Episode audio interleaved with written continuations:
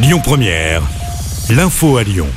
Bonsoir à tous. Dans l'actualité ce vendredi, cet appel à témoins lancé suite au braquage d'un bureau de tabac à Lyon, route de Vienne, dans le 8e arrondissement.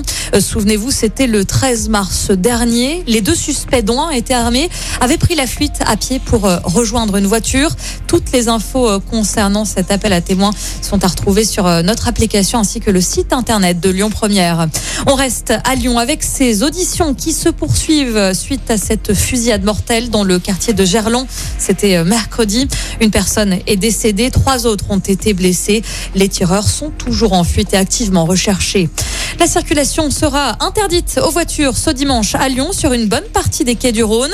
Un événement roller va se dérouler dans la ville et va impacter le trafic. Les deuxième, troisième et septième arrondissements de Lyon sont principalement euh, concernés. C'est le cas de la place Bellecour par exemple ou encore le pont de l'université et le quai Claude Bernard. La circulation y sera impossible de 11h à 19h. On reste sur les routes avec ces travaux menés à partir de lundi concernant la ligne 3 des voies lyonnaises. Il s'agit d'un premier chantier de cette ligne qui sera la plus longue de ce réseau de vélos. Le premier tronçon se fera à Couzon au Mont d'Or. Des travaux qui coûtent 2 millions d'euros. À terme, la ligne 3 desservira tout le Val-de-Saône de Quincieux à Givors sur 57 km. Un mot de football à présent et cette interrogation, le club de Villefranche va-t-il jouer en Ligue 2 la saison prochaine?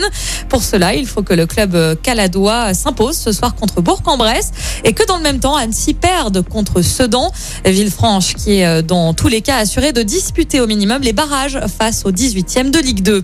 Et puis ce week-end, c'est la quatrième édition du festival Lyon Zéro Déchet. Ça se passe à la Maison de l'Environnement ainsi qu'au Parc des Berges du Rhône Sud.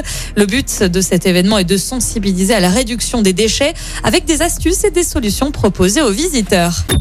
Écoutez votre radio Lyon Première en direct sur l'application Lyon Première, lyonpremière.fr et bien sûr à Lyon sur 90.2 FM et en DAB+.